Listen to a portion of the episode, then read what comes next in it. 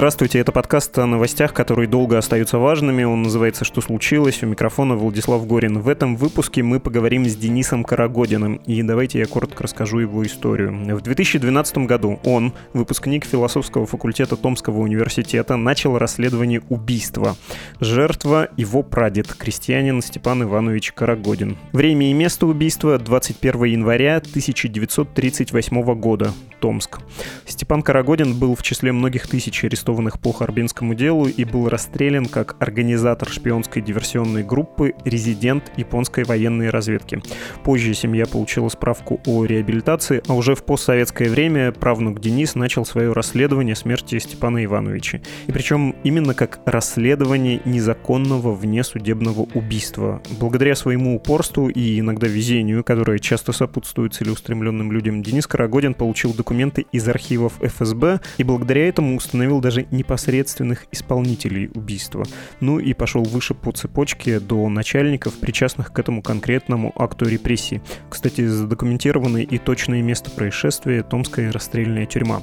Цель Дениса Карагодина — установить и юридически, пусть и без реального наказания за сроком давности, зафиксировать вину советских руководителей и их подчиненных, которые санкционировали и осуществили репрессии. Получилось немножко длинновато, и я понимаю, что многие из вас эту историю знают, она такая мощная, известная. Но, во-первых, вдруг кто-то был не в курсе, нужно было просветить. Во-вторых, в этом расследовании новый поворот. Охотник, то есть Денис Карагодин, может превратиться в жертву. Дело в том, что пенсионер Сергей Митюшов из Новосибирска обратился в полицию с заявлением, что Денис Карагодин на своем сайте, цитирую, разместил недостоверные сведения о его отце Алексее Митюшове, работавшем в 30-е годы в управлении НКВД. Полиция начала проверку и уже допросила Дениса Карагодина. Сейчас обо всем расспросим самого Дениса.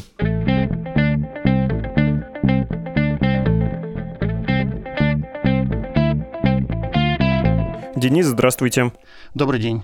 Что случилось с пенсионером Сергеем Митюшовым? Как идет проверка, которую начала МВД? О чем вас спрашивали, когда вызвали полицейские? Почему на многие вопросы полицейских вы отвечали 51 статья Конституции? Ну, в смысле, не свидетельствуя против себя. Действительно, буквально пару дней назад э, ко мне пришли полицейские и пригласили на опрос. Я не мог понять, в чем дело, уточнил. Они не смогли ответить сразу возле моей двери. Я решил взять инициативу в свои руки и просто проследовать с ними в опорный пункт полиции. И там начали задавать странные вопросы из серии «Администрируете ли вы какой-то веб-сайт или что?» Я подумал, ну это как-то странно. Я говорю, а в чем дело? И выяснилось, что якобы поступило заявление от некого гражданина Митюшова, который интересовался, являюсь ли я администратором веб-сайта и размещал ли я информацию о сотруднике НКВД Митюшове на нем. Вот, собственно, так все и началось. Ну, ситуация нестандартная, поэтому я избрал как бы классическую схему взять 51 статью Конституции и дальше посмотреть на то, что, собственно, происходит. А какого рода были вопросы, что нужно было отвечать «нет, я не буду с вами разговаривать»? Вопросы там были следующие. Являюсь ли я администратором сайта расследования Карагодина? Ну, там было не название расследования Карагодина, а сайт э, блог степанованович.орг. Администрирую ли я его, размещаю ли я на нем информацию, знаю ли я Митюшова, заявителя, в общем, этой жалобы, и откуда мне известны сведения в отношении сотрудника НКВД Митюшова, который размещен на сайте. Ну, собственно, это я и пояснил. На вопрос, являюсь ли я администратором и размещаю информацию, я сказал, что я беру 51 статью Конституции. А на вопрос, знаю ли я о Митюшове, я сказал, да, действительно знаю. Мне известен один Митюшов, и он был только один, который мне был известен. Это сотрудник НКВД, который принял участие в убийстве моего прадеда 21 января 1938 года. После этих слов у сотрудников полиции изменился взгляд, и они поняли, что какая-то нестандартная ситуация. Но я пояснил, что убийство произошло в 1938 году в в тюрьме номер 3 тюремного отдела управления НКВД по Новосибирской области в городе Томске. Ныне это сезон номер один города Томска. После этого пояснил еще ряд уточняющих вопросов. Там задавался вопрос о неком протоколе, в котором перечислены фамилии людей, подлежащих расстрелу. И я сказал, да, мне он тоже известен, я описал его. Это был протокол двойки Вышинский, Ежов, генеральный прокурор СССР и глава НКВД, в котором они вынесли смертный приговор в отношении нескольких человек, ну, альбомным списком, в том числе в отношении моего прадеда снял, собственно, что называется, с них сам информацию. Вот, собственно, и все. Приехал домой, и дальше вы можете все видеть на лентах новостей. У вас какое сложилось впечатление, что Сергей Алексеевич Митюшов, он искренне все это делает, ну, в смысле, написал заявление и вот потом в прессе делал заявление, что он этим занимается в одиночку, или есть люди, которые ему симпатизируют и готовы его поддержать в его оппонировании вам и вашему проекту? Вы знаете, я впервые сталкиваюсь с подобным поведением, проект э, публичной мой работает с 2012 года, были разные случаи. То есть периодически, конечно, во время этой работы возникают разные морально-этические кейсы, я бы сказал так. Например, мне написала письмо внучка одного из палачей, который физически убил моего прадеда. Писали многие сотрудники НКВД из разрабатываемых нами сотрудников, ну, которые представлены на сайте. И всегда это было скорее интерес и желание узнать больше в силу того, что те материалы и сведения, которые представлены на сайте, они недоступны обычным людям людям и даже родственникам. И это воспринималось всегда хорошо. Не всегда может быть просто, но точно не агрессивно. Был пару раз история, когда просили представить акты о расстреле. Ну, допустим, вот вы пишете, что мой родственник ну, конкретно не буду называть, просто чтобы не было отсылок конкретным людям, принимал участие в расстреле, в убийствах. Где документы? Я присылаю ссылку, прям акт. На нем внизу написано подпись «Привел исполнение». После этого идет сообщение, что я не вижу здесь его подписи. Ну, а там и подпись, расшифровка, должность. Ну, после этого я понимаю, что, ну, странный человек, наверное, не нужно дальше особо продолжать беседу. И, собственно, это был только один раз. А сейчас вот это. Ну, мы немножко посмотрели на ситуацию в отношении этого человека, ну, Митюшова, сына, ну, я не знаю, сын ли он, но он называет себя сыном. Ну, хорошо, допустим, я предположу с высокой долей вероятности, что да. Ну, то, что нам стало сейчас о нем известно, а я о нем не знал, о его существовании буквально до 2 марта 2021 года, и смешанные у меня впечатления складываются. Я вполне допускаю, что состояние сознания позволяет ему быть не совсем самостоятельной фигурой предельно деликатная формулировка, очень понятная в вашем положении. Я хочу процитировать э, статью в «Комсомольской правде», которую вы наверняка читали. Журналисты новосибирской редакции «Комсомолки» поговорили с Алексеем Митюшовым, и вот как это описывают. 69-летний эм, архитектор-реставратор на пенсии Сергей Митюшов вспоминает, что о сайте Дениса Карагодина узнал случайно.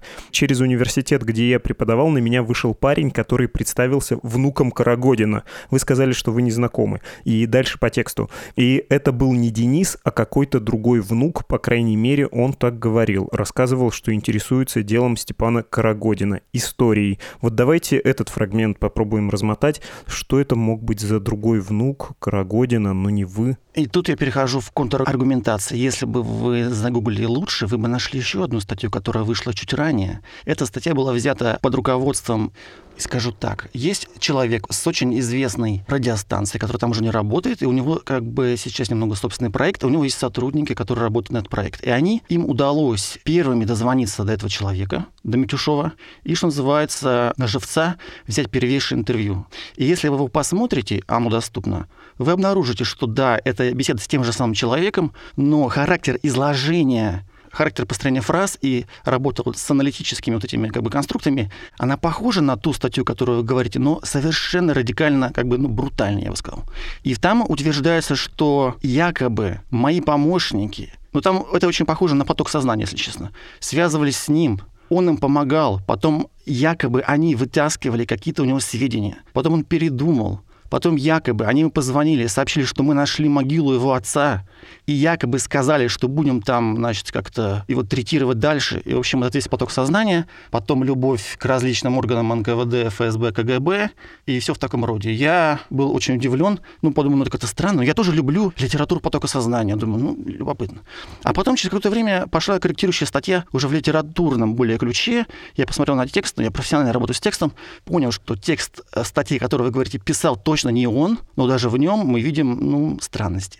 Еще раз повторю, что я не знал о существовании этого человека до 2 марта 2021 года. Никто из людей, участвовавших в проекте расследования Карагодина, не знал о нем по причине того, что нам он вообще не нужен. Ну, то есть, а зачем? Ну, давайте так посмотрим.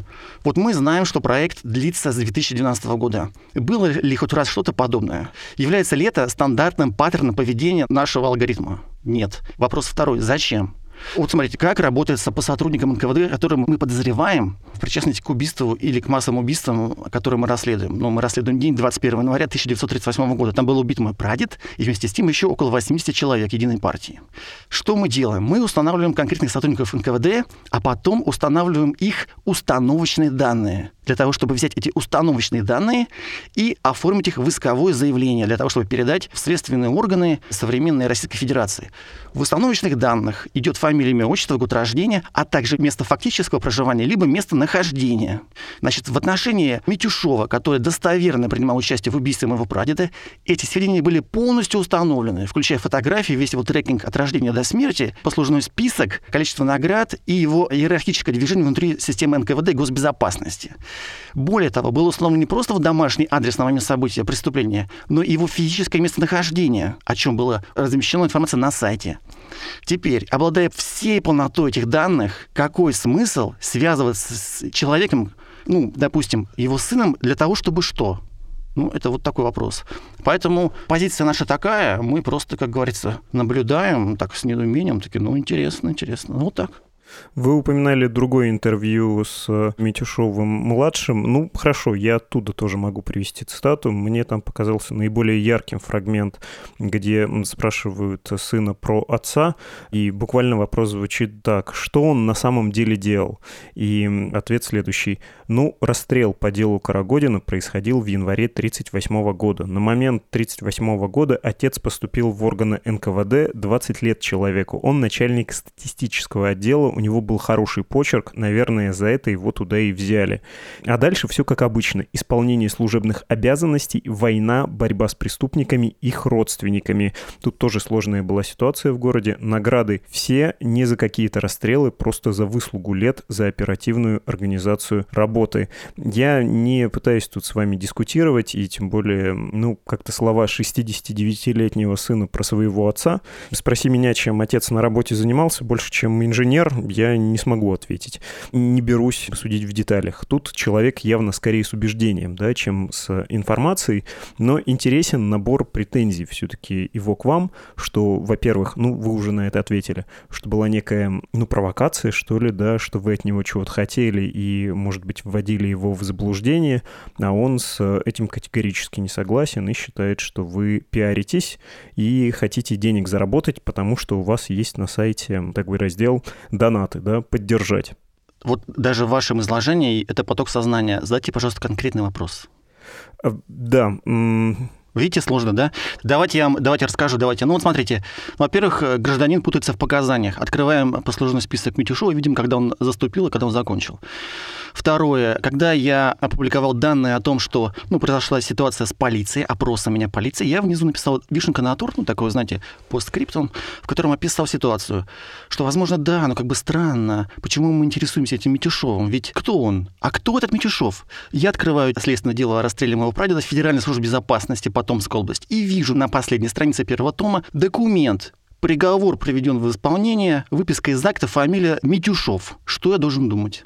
Дальше. Я привожу пример. Послушайте, вот у нас есть два сотрудника управления НКВД по Новосибирской области. Екатерина Носкова и вот Митюшов. У них одинаковые должности. Инспектор 8 отдела управления НКВД по Новосибирской области. Согласно внешним данным, Носкова машинистка НКВД и инспектор фактически, практически на основе документов Федеральной службы безопасности, официально предоставленной мне, Носкова Екатерина Михайловна является кадровым палачом Томского городдела НКВД, входящей в основную бригаду палачей Томской расстрельной тюрьмы, ныне сезон номер один. За период 1937-1938 год в активной фазе проведения операций они в составе основной расстрельной бригады 3-4 человека убивали в неделю, ну, примерно по 90 человек. Потом, когда они немножко устали, в 1938 году, в мае примерно, их направили на курортное лечение в санаторий «Искра», сейчас называется МВД России, где они отдохнули. Когда она уехала отдыхать, ее заместила другая сотрудница статистического аппарата, которая приводила в исполнение тоже, значит, приговоры расстрела, после чего она уже осмелев, почувствовала собственную, ну, может быть, значимость, начала писать доносы на своих сотрудников, в которых, в частности, обвиняла жен своих сотрудников в том, что они якобы очень красиво одеваются и носят красивые платья. Примите меры. То есть мы знаем всю иерархию, мы знаем, как это работает, как это двигается и как это все. Переходим к Митюшову. Как у Екатерины Оскова, у него та же должность. Инспектор 8 отдела управления НКВД по Новосибирской области. Что мы видим? Во-первых, он визировал факт убийства моего прадеда. Второе. Мы достоверно знаем, что он работал в теснейшем взаимодействии с ведущим палачом Западной Сибири, имея с ним теснейшие, очень хорошие отношения, в том числе и рабочие, Корнилиевым. Корнилев, это был начальник внутренней тюрьмы НКВД Новосибирска, собственно, где происходили расстрелы, и могила которого находится буквально там в метрах 200 от могилы самого Митюшова на Новосибирском кладбище. Причем, сообщаю вам, это эстетическая деталь, я планирую запустить собственный подкаст, и я думал об разных образах. Могилу Митюшова мы обнаружили, в частности, одним из последних, ну, в той экспедиции полевой, которую мы проводили летом, и во время которой у нас было совершенно нападение на нашу машину. Об этом тоже есть лог новостной. Так вот, когда я обнаружил непосредственно могилу Митюшова, она меня очень поразила. Она была великолепно, эстетски выполнена. Я сравнил ее даже с его подписью. У него очень оригинальная подпись, необычная. И изначально, когда у меня были копии из Федеральной службы безопасности этого документа, ну, выписки из акта расстрела, она была, конечно, замазана. Она была на очень плохом качестве, плохой копир и замазана фамилия Митюшова. И я думал и полагал, что это не одна подпись, а три или четыре, потому что она слишком многосоставная. Она даже не каллиграфическая, она какая-то просто, ну, космическая. И вот стоя на его могиле, на месте захоронения, там такой, знаете, гранитно отливающийся памятник, как бы зеркальный. И что я увидел? Я смотрел на него, смотрел на его вот этот, значит, барельеф, стилизованную фотографию лазером, и я видел в отражении этого памятника отражение всех других памятников из захоронения этого кладбища. Как будто у него, знаете, вот эти выписки об актах расстрела, и вот как бы эти люди как бы текут через его сознание, через вот этот памятник. И вот мы приходим к тому, что теперь действительно вырывается некий поток сознания в виде его сына ну, как бы такой в может быть, такой, знаете, соляровской форме, как в Солярисе. И вот мы видим ее репрезентацию в данной итерации. Это очень интересно. И я об этом тоже размышляю. Поэтому в этом смысле мне интересно об этом думать и относиться к этому как к разному типу феноменов такого рода. Потому что расследование, оно иногда ну, преподносит тебе вот такие поводы для размышления и какого-то осмысления. Вот, собственно, то, о чем я действительно сейчас думаю, и даже вот делюсь с вами, знаете, одним из первых. Да, и очень мощный образ и очень мощное у вас э, наблюдение в издании «Вот так», которое я уже цитировал. Там есть э, документ автобиографии, написанный самим Митюшовым. Там действительно такой каллиграфический почерк и излишний, чрезвычайно подробная, такая, как в 18 веке скоропись, подпись довольно красивая. Я хочу последний раз процитировать из «Комсомолки» слова Митюшова сына про своего отца. Вы сказали, что статист — это часто часто не статист, а реальный исполнитель смертной казни. Вот что говорит Митишов сын. Сейчас такую должность назвали бы статистом. Да, он вел картотеку, кто сидел, кто судим, кто погиб, кто расстрелян. Это тоже важная работа, но он не палач. У него есть награды, ордена, медали. Человек прожил достойную жизнь, не каждого офицера хоронят с воинскими почестями. А тут я читаю, что про него пишут и, конечно, возмущен. Ни одного доказательства, что мой отец, во-первых, принимал участие в этом деле и кого-то убивал. Во-вторых, во-вторых, я так и не нашел внятных доказательств, что Степан Карагодин был расстрелян по ошибке, хоть его и реабилитировали. Кто он? Просто крестьянин, жертва режима или все-таки японский шпион? Сейчас это словосочетание может вызывать улыбку, но тогда время было сложное. Перед войной вся Сибирь была наполнена контрагентами, не до улыбок было. Власть пыталась беречь заводы, людей, страну, где-то перестраховывалась. Конечно, и ошибки случались, и лагеря были. Но давайте посмотрим на биографию Степана Карагодина. Из нее выходит, что он приехал в Томск с Дальнего Востока, с территории, занятой японцами. Так кем он тут был? Точно просто хлеборобом, ну и, наверное, еще большее возмущение у меня вызвал призыв в конце каждого раздела на сайте. Они там денег просят, ну и дальше, говорит, э, это я уже упоминал про пиар, да, и про сбор денег, но когда я читаю вот эти слова, вы называли это потоком сознания, по-моему, люди и в вполне вменяемом состоянии произносят все это и называют это своими убеждениями, у вас не возникает ощущение, ну не знаю, жалости, что ли, к этому человеку? Он не хочет расставаться с памятью о своем отце, он не хочет признавать за ним довольно страшных вещей. Как сказал Баликашин, бомбео. Именно поэтому мы ничего в отношении него такого и не делаем. Мы, как вы видите, можете обратить внимание на лентах информационных, в принципе, в сетях. Мы просто даем, может быть, даже ему самому, сделать все самому. То есть мы сейчас видим вот в настоящие дни просто классический кейс-стадии эффекта Стрейзенд. Но я в полиции так и сказал, говорю, мужики, вы знаете, что такое эффект Стрейзенд? Такие, нет, ну я им рассказал, они такие, ну понятно.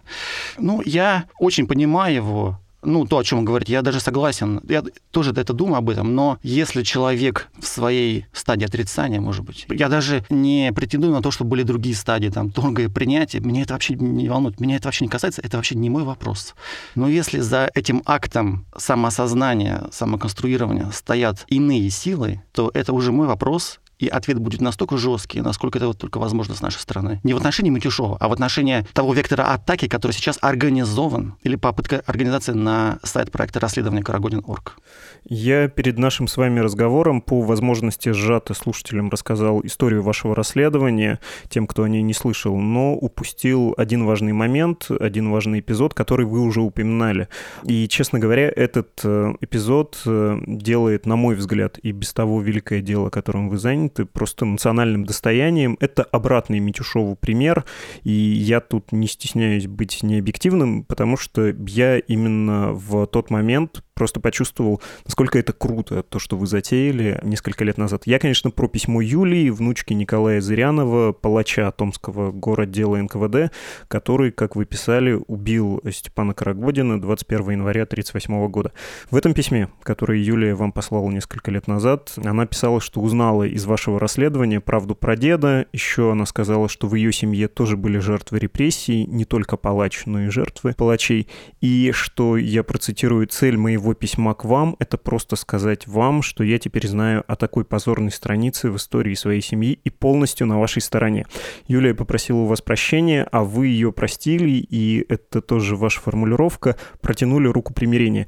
На мой взгляд, это вот просто катарсический момент, это вообще самое важное в произошедшем, и пример того, как хотелось бы, чтобы в нашей стране относились к репрессиям, в том числе на официальном уровне. Да, надо признать, в том числе юридически, что они были незаконными, вопиющими. Даже СССР, на самом деле, признавал, что юридически это было нарушением норм социалистического права. Ну и, да, нам всем потом, видимо, потомкам нужно помириться, а не заводить шарманку про чекистскую гордость, не развешивать портреты Егоды в отделах полиции, даже в шутку не заикаться про памятник Дзержинскому на Лубянской площади. Почему, как вы думаете, на государственном уровне вот от этого не могут отказаться, не могут перейти на позицию, которую заняли вы и Юлия? Почему ФСИН празднует э, юбилей и ведет себя от систему ГУЛАГа, ФСБ чтит э, Дзержинского как э, какого-то святого заступника своего. Кто у нас еще? Советская армия у нас, безусловно, и милиция у нас никакая, не полиция. Почему так держатся за это наследие? Давайте с самого простого вопроса начнем и ответом на него. Ну вот насчет портрета Егоды, да, знаменитого, когда Навального, значит, судили чрезвычайным судом в отделе полиции под портретом Егоды. Ну, давайте вспомним. Это же был просто ну, актовый зал или какое-то такое общее помещение, где были представлены просто общая традиция истории МВД. И Егода был одним из руководителей, ну, то есть он был главой НКВД. А что вы хотите? Это культурный, это даже не культурный, это структурный код этой структуры. У них нет других элементов. Если это все изъять, давайте вот с простого. У нас есть краткая история ВКПБ. Сколько у нее изданий? Каждое издание — это новая реальность так и здесь. Ну вот э, советская массовая культура создала свои конструкции, и в них они находятся. Ну, допустим, вот эти вот структуры МВД и так далее. Нет других нарративов, это первое. Теперь в отношении Юли и каких-то извинений. Во-первых, это очень хорошее письмо, я был под большим впечатлением, но этот вот тот случай, когда возникают эти вот гуманитарные различные кейсы от ветвления от расследования. Давайте вот формально подойдем к вопросу. Она не имеет к этому никакого отношения, ни к расстрелам, ни даже к своему деду. Потому что юридически, ну, как давайте откроем Уголовный кодекс Российской Федерации и посмотрим, кто является участником и соучастником убийства. Юля туда не попадает никак. Поэтому отношение к ней было в том числе и поэтому такое, что ну, это просто человек, который опрокинул свой взгляд в прошлое и обнаружил там то, что он обнаружил. Он ничем не отличается от меня или кого-то еще. Никто не знает, что ждет его в прошлом. Так бы я сказал. Поэтому это вот один из тех примеров, когда мы беседуем. Это просто один из кейсов, который был вынесен в паблик. Второе. Вот видите, дед Юли, он физически убивал. Он работал вместе с Екатериной Носковой в основной бригаде палачей. Молодой парень. Как вы видите, есть более существенные, так сказать, родственники, за которыми можно было бы наблюдать или о чем-то с ними беседовать. Но Митюшов просто делал выписку, по крайней мере, в нашем кейсе из акта расстрела.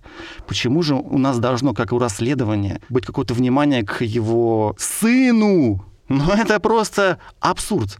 Ну, это просто даже скорее такая пища для размышления. А то, о чем вы говорили, ну, в принципе, про структурность я сказал, и я думаю, вокруг этого всего и все можно выстраивать и осмыслять. Это очень большой долгий разговор, поэтому я не думаю, что у нас будет время, мы не уложимся в наш хронометраж. Но вкратце вот примерно такой порядок, знаете, таких зон. Хорошо. Какие у вас планы на 2021 год? Кого из подозреваемых еще рассмотрите? И про подкаст вы упоминали. У вас, кажется, уже записан эпизод, просто пока не опубликован с историком. Чем будете заниматься? Давайте сначала по реальным событиям, по важным. Значит, мы что сделали? У нас установлено достоверно причастное к убийству, начиная от Политбюро, идя через все звено управления до конкретных сотрудников в Томске, до палачей конкретных. Туда включено все региональное руководство НКВД Томска, Новосибирска, Западно-Сибирского края, генеральный прокурор СССР Вышинский, Николай Ежов, Политбюро, и далее вниз туда спускается на муниципальный уровень мы установили все политическое руководство региона, достоверно причастное к убийствам, кто осуществлял логистическую механику. Дальше мы спустились в место убийства, в это СИЗО, в тюрьму. Там мы определили административно-хозяйственную группу, кто работал с телами убитых. И сейчас мы определили список сотрудников и пытаемся сделать так, чтобы определить, кто из них конкретно работал в конкретную смену. То есть мы работаем по ним. Далее у нас есть отдельный блок, это сотрудники Следственного управления КГБ Потомской области, которые в 50-х годах производили вторую итерацию обращения к этому делу, когда они проводили фильтрационно-проверочную работу, в рамках которой они допрашивали живших еще на тот момент свидетелей этого дела и всех обстоятельств, включая следователей. И мы работаем по этим сотрудникам, по сотрудникам Следственного управления, потому что они тоже принимали участие как соучастники, потому что они информировали мою прабабушку, жену Степана Ивановича Карагодина, о том якобы, что он умер в заключении в тюрьме. И они фальсифицировали свидетельство о его смерти в ЗАГСе города Томска. И помимо всего вот этого технических этих проработок, мы выходим, так сказать, в публицистическую стезю. Вот я приводил пример с памятником Митюшова и теми экзистенциальными состояниями, которые он может рождать. И в этом ключе мы вот разработали серию подкастов, которые вот планировали запустить буквально на днях, но тут, видите, внешние обстоятельства нам помешали. Тот демонстрационный ролик, о котором вы говорите, он будет удален, там будет все совершенно по-другому. Поэтому, если желание, пожалуйста. Вкратце вот так. И еще. Изначально мы работали просто с какими-то подписями или даже фрагментами под подписей. Сейчас мы имеем фотографии сотрудников, которые, используя различные инструментарии, в том числе с применением нейросетей, мы можем их оцифровывать, улучшать и приводить в динамику. То есть, если вы посмотрите сейчас на главную страницу сайта, вы увидите анимированные фотографии через нейросети, в том числе сотрудников, например, прокурора города Томска Пелюшенко в возрасте 75 лет, правда, один из массовых убийц, и начальника города НКВД Овчинникова, тоже анимированный. Да, я видел этот фотоснимок, там весьма немолодой человек поворачивает лицо, жутковатое зрелище. Да, и вот теперь представьте, когда у вас просто есть текст или фрагменты текста, а потом, когда вы всю вот эту цепочку, да, выводите в такие изображения, и это все разом на тебя смотрится. Ну, это просто о публицистических частях и репрезентации. Ну, вот вкратце примерно так это работает. И еще насчет поддержки и донатов. Я огромную, хочу сказать, благодарность всем, кто нас поддерживает, потому что благодаря этой поддержке мы можем, у нас есть ресурсы для того, чтобы закупать IT-технологии и работать с архивами, с платными услугами архивов, потому что на самом деле кто профессионально этим занимается, знает, что это такое. Это не то, что ты пришел в библиотеку. Поход за какой-то долей информации, даже просто за хотя бы за квартирой, номером квартиры прокурора Пелюшенко, выстраивается в многомесячную работу, причем с привлечением ФСБ, военной прокуратуры, МВД и межведомственным взаимодействием. Поэтому, господа, прямо говорю, кто поддерживает наше расследование, просто обратите на это внимание, и мы очень дорожим этой поддержкой именно количеством, даже самым малейшим участием, потому что мы знаем, что каждое уведомление на телефоне, полученное от этого доната, означает, что нас похлопают по плечу, поддерживает человек, а это придает огромный сил. Будет ли какая-то точка, когда вы скажете, что все, я закрываю проект, расследование остановлено? Или это будет мемориальный проект э, на более общую тему, просто с центральной фигурой, который является ваш прадед, ну, не знаю, сравнимый в этом смысле с музеем Анны Франк, да, просто не обязательно, чтобы это были стены, но мемориальный проект, музей может быть и вот таким мультимедийным, э, виртуальным, или все-таки когда-то вы закончите? Ну, конечно, есть, есть начало и конец, то есть вообще формально изначально это планировалось как чисто юридический кейс, этим он и является. Лисы установлены, осталась небольшая механика, после чего это все будет оформлено в исковые заявления, эти люди будут привлечены к уголовной ответственности различными значит, скриптами актуальных практик юридических. Можно это сделать и сейчас, но тогда будет неполная картина, не все попадут в этот список. Ну и что останется в результирующем остатке? Эти все люди будут признаны уголовными преступниками, включая Сталина, ну, как члена Политбюро, как члена этой значит, организованной преступной группы, действующей единым умыслом. То есть мы подчеркиваем, что мы работаем с ними как с физическими лицами. То, что они не живы, в юридическом смысле значения не имеет, там много есть условностей, поэтому это как бы не фактор.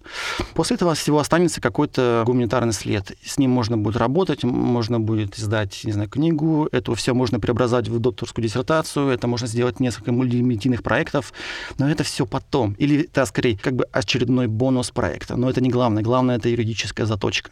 Теперь мы видим новую итерацию, новое включение, проверку МВД. Я очень рад этой проверке, потому что официальный документ проверки даст нам определенную фиксацию наших действий, потому что все, что там представлено, представлено на основе официальных документов Российской Федерации.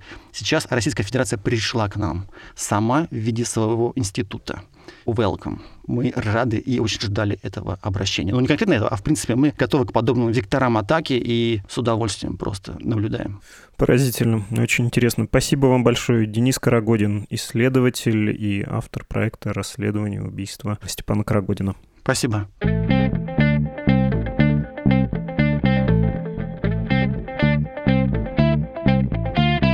Вы слушали подкаст «Что случилось?» о новостях, которые долго остаются важными. Все эпизоды в любое время можно найти на сайте «Медузы» и в нашем мобильном приложении в разделе «Подкасты». Завтра будет субботний выпуск о политике с э, Константином Газой и Андреем Перцевым, а 8 марта выйдет специальный выпуск про гендерную экономику. Не пропустите. Если вам удобно слушать не на «Медузе» наш подкаст, а на стриминговых платформах и в агрегаторах подкастов, то, пожалуйста, и Apple Podcasts, и Google Podcasts, и Spotify, и Castbox, YouTube и Яндекс.Музыка. Повсюду мы выкладываем свои выпуски. Ваши сообщения и предложения ждем на email подкаст собакамедуза.io и в Telegram Медуза Loves You. До свидания.